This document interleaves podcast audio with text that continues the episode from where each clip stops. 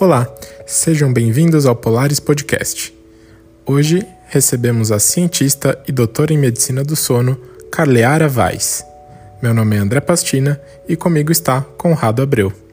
Se você puder, por favor, de uma maneira breve, puder compartilhar um pouquinho da sua trajetória, dos tempos de curso de enfermagem até chegar né, no, nos Estados Unidos, como que foi esse, esse desafio e essa trajetória? Claro, posso contar sim. So, eu sou é, carioca de Miracema, como eu costumo brincar. Né? Eu sou do interior do estado do Rio de Janeiro, é uma cidade bem pequena, de 20 mil habitantes, é, onde todo mundo se conhece, todo mundo é, sabe quem é o pai, quem é a mãe. Uhum. É, até se você for pegar um táxi, táxi, por exemplo, na minha cidade, você não fala o nome da rua para onde você está indo, né? Você fala para casa de quem você vai, uhum. porque todo mundo sabe onde todo mundo mora. É, é, esse, esse tipo de cidade, né? Bem pequena. E fazer a faculdade era uma fronteira realmente, né? Era uma coisa assim muito diferente, uma coisa que parecia distante. É, não tinha ninguém assim na minha família direta que tinha feito faculdade, então é, eu cresci ouvindo que era importante estudar, que a maneira que eu tinha para melhorar de vida e para enfrentar enfrentar alguns problemas que é, a gente passou, né, na minha infância, na minha adolescência, era estudando. E então eu peguei isso como um norte mesmo para a minha vida, né, que eu só conseguiria melhorar a minha situação, é, vencer, como a gente ouve tanto falar, né, é, através do estudo. Então, eu fui fazer uma faculdade, passei numa faculdade pública, né, que era assim, é, algo impossível, né, para uma pessoa como eu, mas com muita dedicação consegui entrar numa faculdade pública. É, me mudei para Niterói para fazer enfermagem na UF e é, foram muitas dificuldades também em termos de adaptação, né? Sair de uma cidade pequena para uma cidade grande, mas tive a família também lá em Niterói para me ajudar é, com a adaptação e trabalhando desde o começo da, da faculdade. É, tive momentos de, de ter dois empregos ao mesmo tempo, três empregos ao mesmo tempo. Então, para conseguir é, me sustentar mesmo, né? E meu primeiro emprego foi como assistente de pesquisa. Então, é, quando criança, eu pensava que é, eu queria ter uma profissão e eu tinha muita vontade de descobrir as coisas, né? É, minha mãe me deu um kit de pequeno cientista e aí eu é, comecei a fazer experimentos em casa, sabe? É, eu acho que hoje em dia as crianças nem teriam acesso às coisas que eu tive acesso na época, porque eu tinha é, é cloreto de potássio, tinha umas coisas assim. Química, né? Isso, daqueles de química. O ensaio. Era bem legal. Até assim. perigoso, né? Eu acho que as crianças hoje em dia não teriam acesso a isso, mas é, eu pensei em fazer faculdade de enfermagem porque eu queria conhecer bem o funcionamento do corpo humano, eu queria ajudar as pessoas através da minha profissão e eu queria fazer ciência também. Então, meu primeiro emprego foi como assistente de pesquisa, como eu falei, né? E eu, é, a partir daí, foi só crescendo essa paixão mesmo por ciência e por enfermagem ao mesmo tempo. É, terminei a faculdade, trabalhei durante alguns anos ali como enfermeira ao lado do paciente, enfermeira geriátrica. É, Fiz mestrado, comecei a trabalhar como professora assistente na UF também, em uma faculdade particular. É, e aí veio o momento de fazer o doutorado. E para o doutorado, eu queria ter 100% de imersão em ciência. E a gente consegue ter isso no Brasil. Nós temos cientistas maravilhosos no Brasil, mas para mim era aquele momento de ou, ou tudo ou nada, sabe? É, eu já tinha tentado é, estudar fora antes e não tinha conseguido por questões financeiras mesmo. Então, na, nessa altura da minha vida, já trabalhando, né, com, com um, momento de fazer um investimento, eu pensei, bom, é agora ou nunca, ou eu vou agora ou não vou mais. E aí vim para fazer o doutorado aqui em 2013. É, um mundo novo, né, de, em relação à pesquisa, e por aqui eu é, consegui é, me firmar como cientista mesmo e fazer, construir minha, minha bagagem é, da ciência que eu trabalho agora, né? Então, é, tive muita sorte de, de estar numa universidade onde a formação profissional de saúde do enfermeiro é muito valorizada para pesquisa clínica e também é, tive muita, muita sorte de ter é, mentores nesse caminho que me ajudaram a explorar meu, meu potencial e é, consegui me formar e estou trabalhando agora como cientista. Então, é essa a minha trajetória. Muito legal. E como surgiu o seu interesse pela medicina do sono? Olha, o meu interesse pela medicina do sono começou no Brasil ainda, apesar de que na época é, eu não tinha muita autonomia para fa fazer a tomada de decisão que eu faço hoje.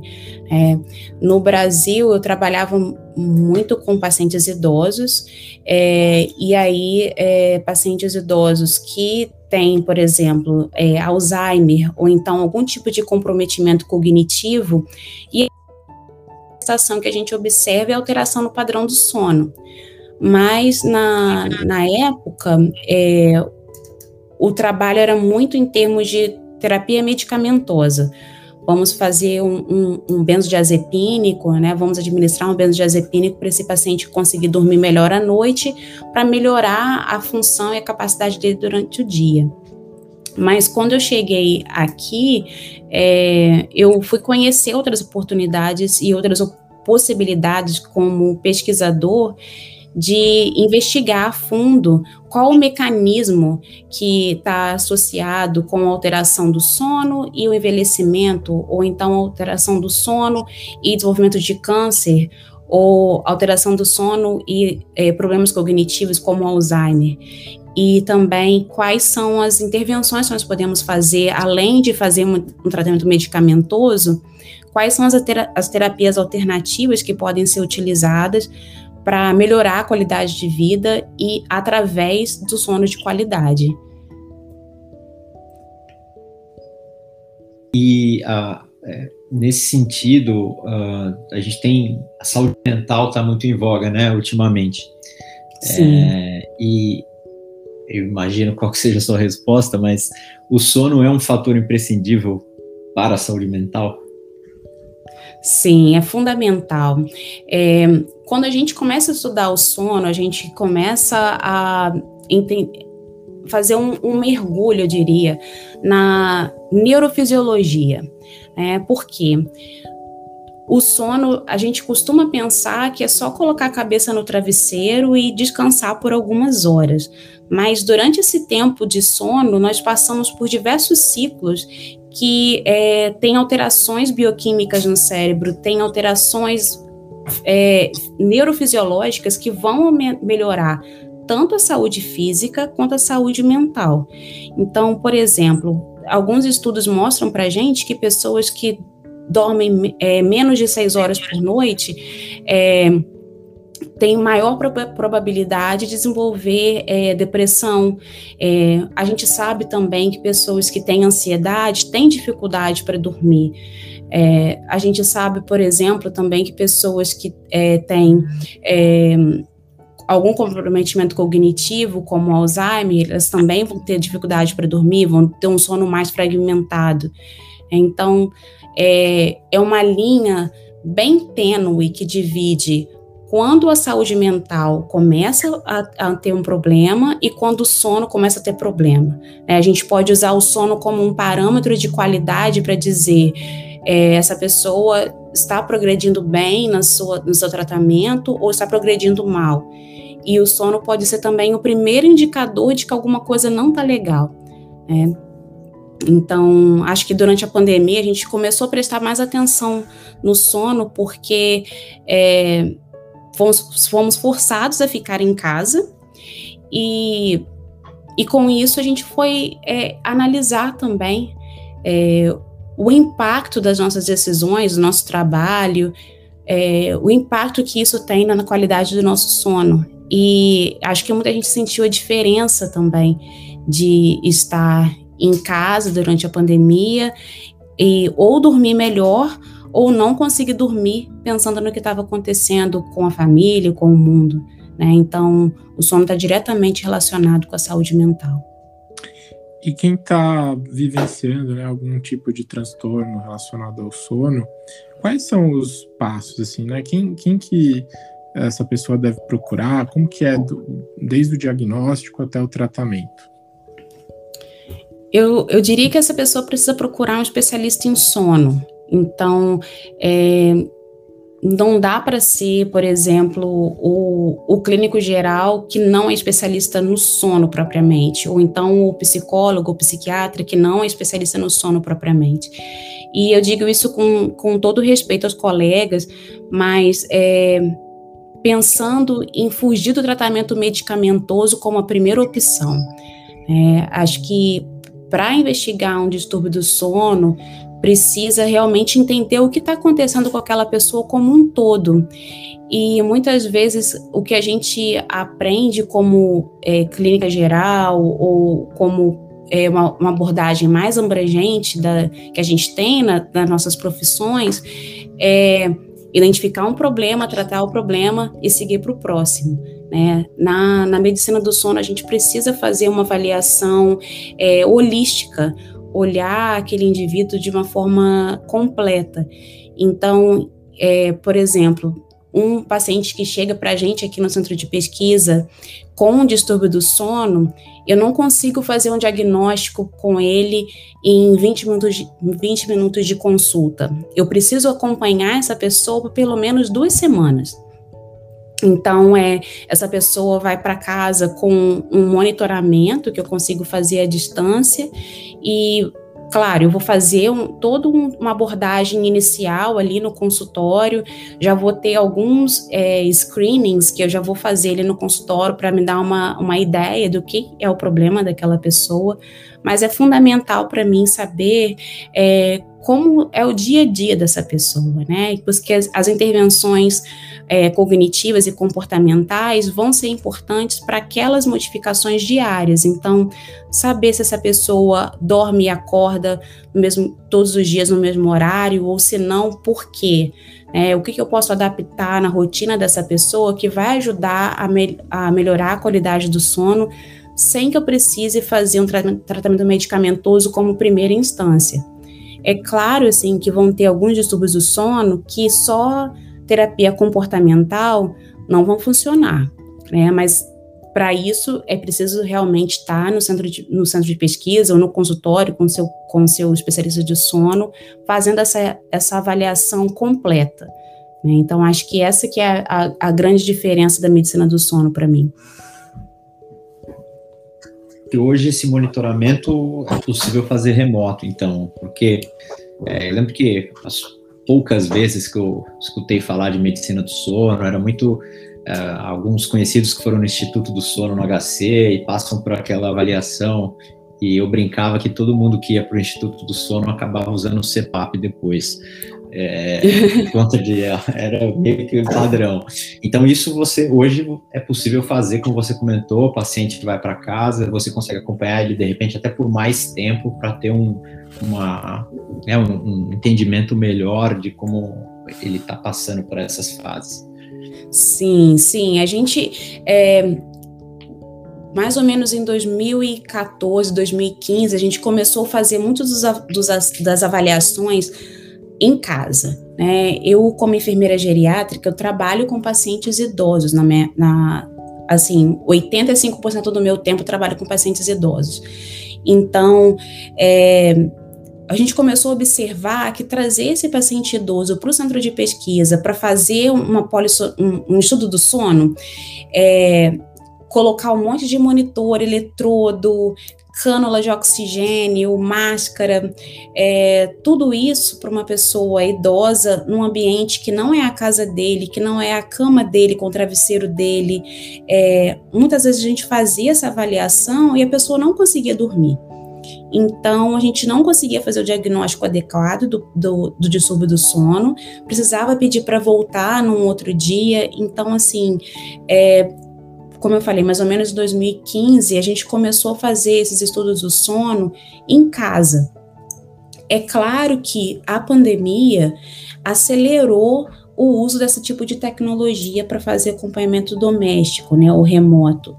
Então, a gente consegue hoje, por exemplo, fazer acompanhamento de um idoso para saber se ele tem apneia do sono, apneia obstrutiva do sono, em casa. E eu consigo fazer acompanhamento também de pacientes com insônia em casa, é, utilizando um, um, reloginho desses de monitoramento, por exemplo, Fitbit, ou então outros relógios de monitoramento, e eu consigo acompanhar é, 24 horas por dia qual é o padrão de atividade física e de repouso daquela pessoa. É, eu consigo ver, por exemplo, se carregou a bateria do, do, do monitor, é, se, se o monitor ficou fora do braço por quanto tempo e que horas. Então, eu consigo deduzir assim: olha, nessa hora que esse paciente estava tomando banho, então ele tirou o relógio, colocou de novo. Entendeu? Então, a gente consegue fazer um acompanhamento bem, é, bem eficaz, de forma remota e com isso ajuda a ter essa medicina é, centrada no paciente, personalizada para aquela pessoa e dar uma atenção é, holística e mais adequada para cada pessoa que precisa do nosso cuidado. É, você mencionou que o remédio é a última né, alternativa. Quais são as ferramentas que né, as pessoas podem recorrer, quais são os tratamentos, enfim, uh, mais indicados. Eu imagino que a alimentação tem uma influência positiva, o exercício, né, conforme você mencionou, mas quais, quais são né, as, as indicações aí para essas situações? Para o tratamento da insônia, o remédio realmente é, o, é a última indicação que a gente faz. É, então, no caso específico da insônia, a gente faz primeiro é, o, nosso padrão ouro é terapia cognitivo-comportamental. Então, é entender qual é a causa da insônia para aquela pessoa. É, a gente vai fazer todas as avaliações, acompanhar é, pelo menos sete dias, mas a gente faz normalmente entre 7 a 14 dias de acompanhamento para identificar qual é o padrão de comportamento dessa pessoa e como esse padrão de comportamento se reflete no padrão de sono. É, isso tudo porque é, o nosso sono é regido por um relógio biológico que nós temos no cérebro. Então é preciso entender como o nosso comportamento está afetando a regulação desse relógio biológico. Né? Então, terapia é, cognitivo-comportamental é o padrão ouro que nós temos para insônia. Em alguns casos, é, somente terapia cognitivo-comportamental não vai ser suficiente para esse paciente, vai precisar de um medicamento né? Mas isso a gente faz é, com uma avaliação a longo prazo. É, além de terapia cognitivo-comportamental, é, atividade física. Então, assim, pensando nesse relógio biológico que nós temos no cérebro, né? Pensa que a gente tem um relógio desses antigos que a gente precisa colocar bateria no relógio para ele funcionar. Então, atividade física é essa bateria para o nosso relógio. Então, é, fazer pelo menos 150 minutos de atividade física durante a semana é fundamental. Isso daria aí 30 minutos de atividade física durante cinco dias na semana. É, então, a gente recomenda fazer atividade física no mesmo horário todos os dias para ajudar aí dar essa bateria para o relógio biológico a funcionar de uma maneira melhor. É, alimentação também. Então, é, existem alguns é, algumas recomendações, por exemplo, de alimentação saudável, mas assim, evitar, que a gente sabe, né? Evitar gordura, evitar alimentos é, ultraprocessados, que aqui nos Estados Unidos é uma coisa bem complicada, né? A gente sabe que o padrão alimentar aqui é diferente do nosso no Brasil, mas a gente faz esse tipo de recomendação também. É, então, é, pra, é, acho que a gente consegue perceber assim que a medicina do sono está muito relacionado ao estilo de vida e que é uma medicina que vai fazer um tratamento de uma doença, mas também vai fazer a promoção de saúde de uma forma muito é, é, complementar aí com o tratamento, né? Então, assim, para ter uma qualidade de vida melhor e dormir melhor, tem que mudar o estilo de vida também, não é só o medicamento. A gente não se ajuda também, né? Abordado esse tema em alguns assuntos diferentes aqui no nosso podcast, com quando a gente trouxe, é, quando a gente falou de esporte, quando a gente falou de exercício é, melhorar o exercício físico para a qualidade de vida de uma maneira geral, né? E a gente faz tanta coisa que prejudica nosso sono, mesmo que mesmo quem não tem uma uma situação de repente crônica, mas é o tanto que a gente tem luz na, nossa cara o tempo todo, as Sim. telas, né? Ou justamente como você comentou, alimentação. E às vezes tem é, algumas questões, não vou dizer simples, mas que são mais é, práticas da gente corrigir, né? De acertar o rumo para é, ter essa, esse, essa melhoria. É, eu queria te perguntar, é, para quem está ouvindo a gente, por exemplo, né, e está podendo até se identificar com algumas questões, qual que é o caminho, que tipo de profissional, então, né, a pessoa tem que procurar para começar a investigar, é, procurar direto um especialista, como que funciona isso normalmente, no, na, na sua opinião? Olha, eu recomendo procurar um, um especialista em sono que trabalhe com terapia cognitivo-comportamental.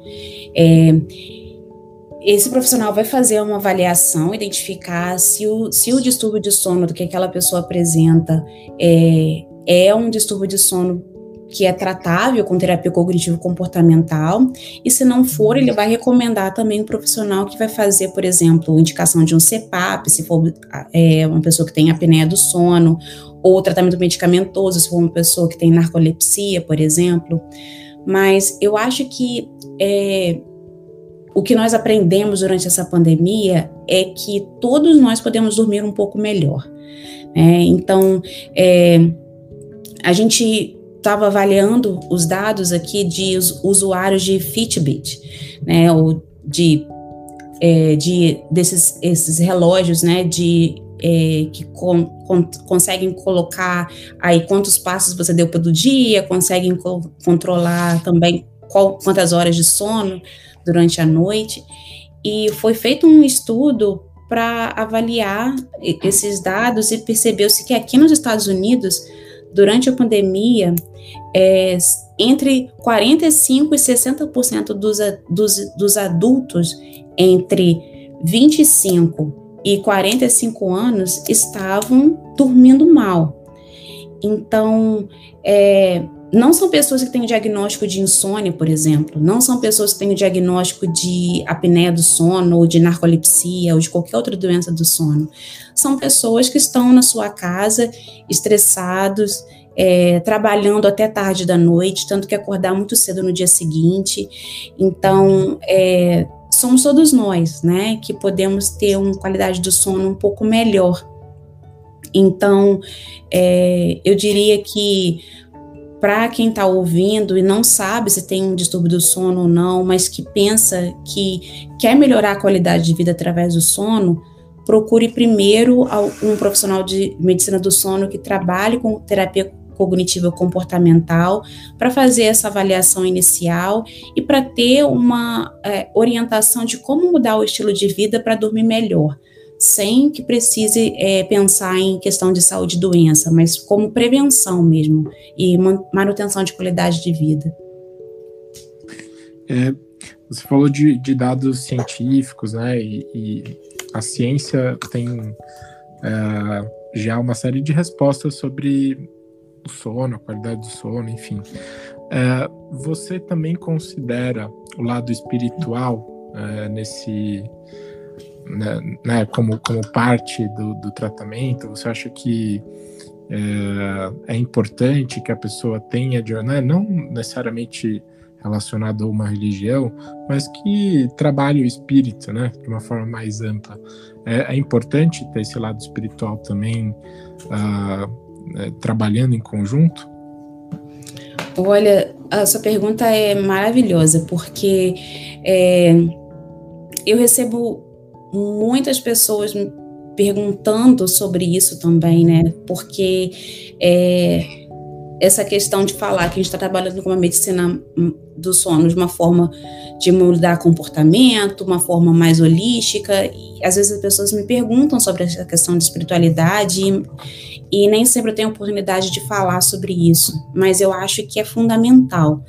É, para estar tá bem com a nossa saúde física e mental, a saúde espiritual também precisa estar tá, é, em dia, né? É, independente de qual seja a religião que a pessoa siga, é importante também lembrar que a saúde espiritual precisa estar tá sendo cuidada. Né? Nós somos seres é, complexos como seres humanos, então não dá para cuidar de uma coisa sem cuidar da outra é, o que eu tenho visto em termos de pesquisa, para colocar aí é, essa questão da pesquisa junto também, é em termos de meditação, né? É, como a meditação ajuda principalmente as pessoas que têm insônia. Então, sabe-se que de um ponto de vista qualitativo, a qualidade do sono vai melhorar através da meditação, mas sabe-se também que, em termos bioquímicos e neurofisiológicos, é, ajuda com a produção de serotonina, ajuda a diminuir a ansiedade. Isso é, uma, é, isso é algo que consegue ser é, avaliado cientificamente também. É, diminui níveis de cortisol. Então, meditação que a gente geralmente coloca aí como uma questão espiritual, né, existem aplicativos que vão te dar é, meditação desde a da prática budista hinduísta até aplicativos católicos que têm meditação católica também. Né? Então, assim, é uma questão espiritual, mas que vai ter uma, uma um, um resultado neurofisiológico positivo, vai melhorar a qualidade do sono também e ajuda de uma forma geral para a saúde mental. Bacana. E a, a gente comentou aqui em alguns, uh, em algum, alguns momentos sobre a pandemia, né? É, como você reagiu de uma maneira geral ao negacionismo presente em diversas situações que a gente viu nessa pandemia? Você na, ocupando a sua posição, a sua profissão. Como que está sendo isso para você? Olha, isso está sendo bem pro problemático. É, é difícil entender é, o que as outras pessoas pensam, né? A gente, é, a gente procura fazer um exercício de autonomia, de empatia, de se colocar no lugar do outro, tentar entender, é, mas é difícil demais, né? quando acontecem coisas que é, custam a vida de alguém. Né? Então é difícil conseguir entender é, o negacionismo que gira, em, que gira em torno da, da questão da pandemia. É, por exemplo, a gente aqui onde eu moro, né, eu moro no estado de Nova York, do, no auge da pandemia nós tivemos é, duas mil mortes por dia. É, então, chegou um ponto que, para chegar no centro de pesquisa onde eu trabalho, é, eu entro nos elevadores e aí eu até chegar na minha sala eu tenho que passar por um dos andares aonde é, a gente faz os experimentos e nós temos algumas macas, né, nesses andares também, mas o número de mortos era tão grande que esses lugares passaram a ser usados como depósito. Então, era muito difícil para mim chegar para trabalhar e ter que passar por pessoas que acabaram de perder sua vida, sabendo que aquelas pessoas têm família, que vão sofrer com as consequências não só naquele momento, mas a longo prazo também, né? E ao mesmo tempo ver pessoas próximas do meu convívio dizendo que não acreditavam que aquilo estava acontecendo, que não acreditavam que usar máscara é importante, ou que não acreditavam que se vacinar fosse importante. Então, é, é, é, é uma situação muito complicada, né? Você está é, vendo, independente de ser cientista, como pessoa, como mulher, ver uma família ali perdendo o seu ente querido, e ao mesmo tempo pessoas que têm a opção de se proteger, optando por não fazê-lo, por não acreditar na ciência. Né? Então, é, é muito difícil. É, não sei se eu tenho resposta para isso. É, é, a gente continua vendo pessoas que é, não acreditam ainda no que está acontecendo, não acreditam nas maneiras de se proteger, mas é, é muito delicado porque aqui nos Estados Unidos a gente está vendo agora alguns é, influencers, né, pessoas que são famosas aqui da internet e tudo mais, é, que estão morrendo com, como vítimas de coronavírus e é, pra, provavelmente umas duas semanas, colocaram um vídeo de uma dessas pessoas dizendo, assim, com muita dispneia, né, com muita falta de ar, dizendo que se arrependia de não ter acreditado, que gostaria de ter tomado a vacina, mas que não, não dava tempo mais, né. Então, é, é algo doloroso ver que as pessoas precisam sofrer para entender, né? Então, não sei, assim, que... É o, o, qual, qual é a resposta, qual é o melhor caminho para conversar com essas pessoas. Acho que é, tentar ter empatia, tentar é, compartilhar o que sente, mas é muito difícil.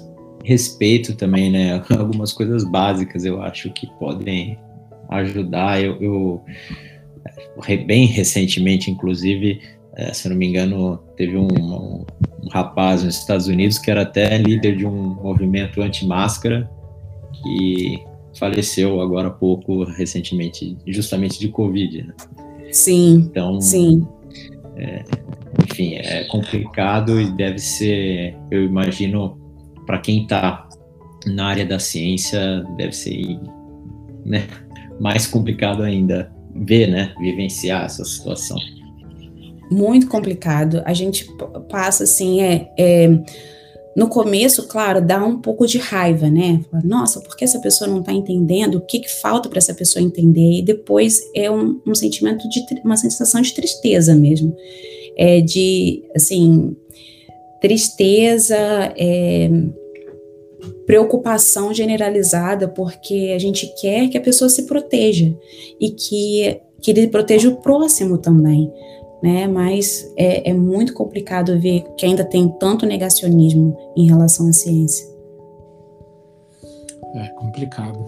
E nos Estados Unidos, né, assim como no Brasil, acho que até mais, né, o negacionismo está muito, muito presente. E à, à medida que o vírus é, ou, a, ou é, a gente vá imunizando né, a, a, a população, é, acho que aumenta o sentimento de, de que a doença talvez não seja tão é, é, relevante, né? E o negacionismo tende a aumentar cada vez mais. Então, a, a, é, o comércio vai abrindo, vai havendo essa flexibilização. E eu acho que o negacionismo vai, vai aumentando conforme é, vai havendo essa abertura também, né? Mas enfim, é, um, um, a gente ainda está vivendo a pandemia. Tá, enquanto eu estava conversando, estava chegando aqui notificação de quantidade de mortes diárias ainda. A gente está com uma média móvel no Brasil de mais de 600 mortes por dia. Né? Nossa. É, é, é, muito, muito grande ainda. É muito é, grande. Enfim. É, eu queria perguntar ainda sobre essa parte de pesquisa, né? Quais são as diferenças é, entre em trabalhar com pesquisa nos Estados Unidos e no Brasil? Olha, eu poderia falar várias coisas para te responder isso, mas a primeira coisa que eu tenho que dizer é dinheiro. Porque o investimento financeiro para pesquisa aqui é, é, colossal comparado com o que a gente tem no Brasil. É, Vou dar um exemplo. Assim que eu comecei a, a trabalhar como pesquisadora aqui, eu precisava de é, precisava ter acesso à informação de pacientes é, numa ala do, de um dos hospitais e eu precisava da informação é, de quantas internações aquele paciente teve, por qualquer motivo, não só por, por distúrbio do sono, mas quantas internações aquele, o, aquela é, classe de pacientes teve durante os últimos três anos. Eu recebi essa informação dentro de meia hora. Por quê? É, tem todo o sistema pronto para coletar essas informações no momento de admissão. Tem, temos um, um, funcionário que trabalha só com computador para fazer o sistema, de opera, o sistema operacional para responder pesquisas, é, perguntas de pesquisa e é, tá tudo conectado, né? Então, assim, tem muito investimento financeiro para que tenha um funcionário responsável por organizar os dados, um funcionário para fazer a admissão do paciente, né? Então, é, durante a minha dissertação de mestrado, eu precisei ter informação também de admissão de paciente, me demorou seis meses para conseguir isso, porque eu precisava ir nesse funcionário que estava só dois dias da semana no hospital. Todos os recursos eram escritos, então ele tinha que pegar o prontuário físico do paciente, olhar data por data. Então, assim, o investimento financeiro é, é o que é mais gritante para mim, em termos de diferença entre fazer pesquisa no Brasil e fazer pesquisa nos Estados Unidos. Em termos de formação profissional, fica devendo em nada. É, eu acho que a gente tem um dos melhores cientistas do mundo são brasileiros. Os brasileiros estão aí é, no pódio junto com os cientistas melhores cientistas do mundo. É, o que nos falta realmente é investimento para fazer ciência com qualidade.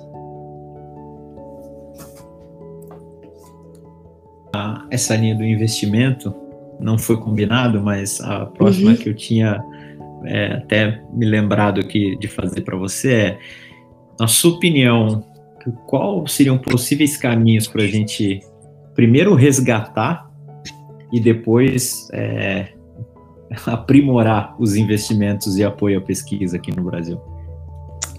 Ah, nossa, eu acho que o primeiro passo para mudar é ter liderança que acredita em pesquisa.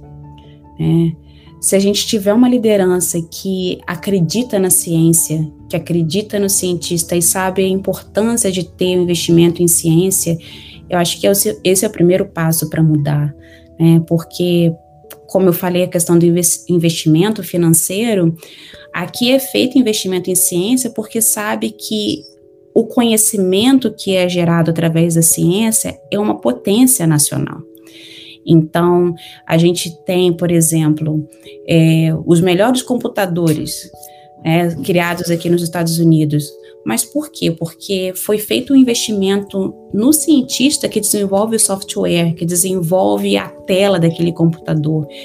Porque essa, essa é, tecnologia não vai ser usada apenas para o computador, mas vai ser utilizada para um, um para os militares, por exemplo, vai ser utilizada no hospital para fazer um diagnóstico clínico. Então, ter essa visão ampla de que a ciência não vai ser só para estar tá numa sala de aula de faculdade ensinando o aluno a ter a sua profissão, entendeu? É, a ciência é o que, que gera a nossa sociedade, que faz uma sociedade crescer, se desenvolver e, e ampliar, né? E a, a ir além do que nós temos agora. É só através da ciência que a gente consegue multiplicar o nosso conhecimento, mas também melhorar a qualidade de vida, tanto na saúde quanto na sociedade. Então, Acho que o que nos falta é ter uma liderança que consiga perceber a ciência para além de conteúdo educacional, mas também como mola propulsora para finanças, para nossa sociedade crescer. Com certeza. Doutora, é, a gente está chegando aqui no, nas perguntas finais e a Sim. gente tem uma brincadeira aqui no Polaris chamada Icebreaker, é, uhum. que é um deck de cartas com perguntas aleatórias e a gente sorteia uma para o nosso entrevistado. Podemos fazer com você? Tá ótimo, vamos fazer. Sortear uma aqui. É, você precisa cantar no karaokê. Que música você escolhe? Ah, eu escolho. Ah, posso escolher. Bom, vou falar duas. Não, vou conseguir falar uma. Tenho que falar uma em português e uma em inglês, porque né, eu vou aproveitar essa questão bilíngue, mas em português seria Andar com Fé, do Gilberto Gil. Quem me conhece sabe que a fé e a espiritualidade são fundamentais para a minha vida. E andar com fé, se eu tivesse que escolher a trilha sonora da minha vida, primeira música seria Andar com Fé, do Gilberto Gil. E a segunda música seria da Alanis Morissette, You Learn. So, então, é, essas duas músicas seriam as minhas músicas do karaokê: Andar com Fé e You Learn. Muito bom. Se, se co, é, correlacionam ainda, né? É. Muito legal. E, bom, a outra pergunta que a gente tem aqui para finalizar, então, o nosso papo é justamente uh, uma recomendação de livro e filme, né? Que a gente também sempre pergunta para os nossos convidados. Pode ser referente ao assunto que a gente né, conversou hoje, ou pode ser simplesmente livros ou filmes que te inspiram, que você gosta, guilty pleasures, né? Que às vezes é um filme bobo, mas que você gosta muito, então fica à vontade. Ah, é ótimo. Eu tenho indicação de filme, quer dizer, não filme, mas uma série, um, um episódio de, dessa série é uma série chamada Modern Love da Amazon Prime. Um dos episódios mostra uma pessoa que tem distúrbio do sono, que tem um, um distúrbio do ciclo circadiano, que faz com que a pessoa é, durma muito tarde é, e acorde muito tarde também no dia seguinte. É um distúrbio que a gente chama de ciclo circadiano. Bom, esqueci o nome em português agora, mas é um delay circadian circle. Circadian circle. Atrasado, né? atrasado, né? Então, assim, é, a pessoa, normalmente a gente acorda por volta de 6, 7 horas da manhã, vai dormir por volta de 10, 11 ou meia-noite. Né? Uma pessoa que tem esse distúrbio do círculo circadiano, um distúrbio genético, é, ela vai dormir é, 4, 5 horas da manhã e acorda 4, 5 horas da tarde. Né? Então, essa, é, essa série mostra como é a adaptação dessa pessoa durante o dia, né? Porque é como se fosse um vampiro, né? Não, não, não, não vê a luz do dia, assim, acorda quando o sol está tá se pondo e vai dormir quando o dia está amanhecendo. Então, nessa série mostra as dificuldades que essa pessoa tem para trabalhar, para encontrar um amor, e aí durante a série vai, vai vai é, mostrando, né, como é a relação dela com essa, com esse alguém que ela ama e eles acabam tem que ver a série para saber como termina. É da primeira ou da segunda temporada? É da, eu assisti, eu assisti é, a primeira já. Ah, é da segunda temporada. Se eu não me engano, é o segundo ou terceiro episódio da segunda temporada. É, o nome em inglês é The Night Girl Meets the Early Guy, The Early Boy. É alguma coisa assim, mas é falando da garota da noite que encontra o rapaz do dia. Ah, então, legal. É bem legal. E, e, são histórias reais baseadas no, em relatos do... Isso, do New York Times. E um que eu li esse, esse, essa coluna há alguns anos, eu falei, cara, que legal, adoraria que tivesse um filme disso, né? Mas agora tem a série é, com esse episódio fa falando. E livro, bom, é difícil indicar um, um livro também. É, eu acho que o, o livro que eu li uh, que me marcou mais nos últimos anos, assim, é, para além de, de questões raciais, eu tenho lido bastante também sobre isso, mas um livro que me marcou bastante é, se chama Educated, é sobre uma, uma jovem aqui dos Estados Unidos que tem uma trajetória de vida muito difícil, mas que ela consegue fazer faculdade, consegue fazer mestrado e doutorado. É, então, como a educação mudou a vida dessa jovem. E algumas, muitas questões familiares são abordadas também nesse livro, e é um livro que eu recomendo é, para todos, né, que tem também questões familiares e que têm dificuldades e que, através da educação, conseguiram construir um futuro melhor. Então, esse livro fica como dica também. Sensacional. Doutora Calhara, obrigado pelo papo, foi muito gostoso, é, muito educativo, enfim, é, várias curiosidades que a gente tem e tinha sobre o sono, sobre ciência, enfim. É, com certeza nossos ouvintes também vão curtir. Obrigado mais uma vez. Eu que agradeço. É, muito obrigada pelo convite. O bate-papo foi ótimo, passou tão rápido e eu espero que eu consiga é, compartilhar é, sobre sono, né? Que quem ouviu é, fique estimulado a buscar um sono de qualidade, é, dormir melhor para viver melhor. E espero que todo mundo goste desse bate-papo, assim como eu gostei tanto. Muito obrigada. Hum, com certeza. Obrigado mesmo pelo prestígio mais uma vez. A gente tem tido sorte de contar com pessoas incríveis aqui no Polaris, então só temos a agradecer. Ah, eu que agradeço. Muito obrigada e parabéns pelo podcast. Obrigado. Até mais. Boa noite. Até mais. Boa noite. tchau. tchau. tchau, tchau.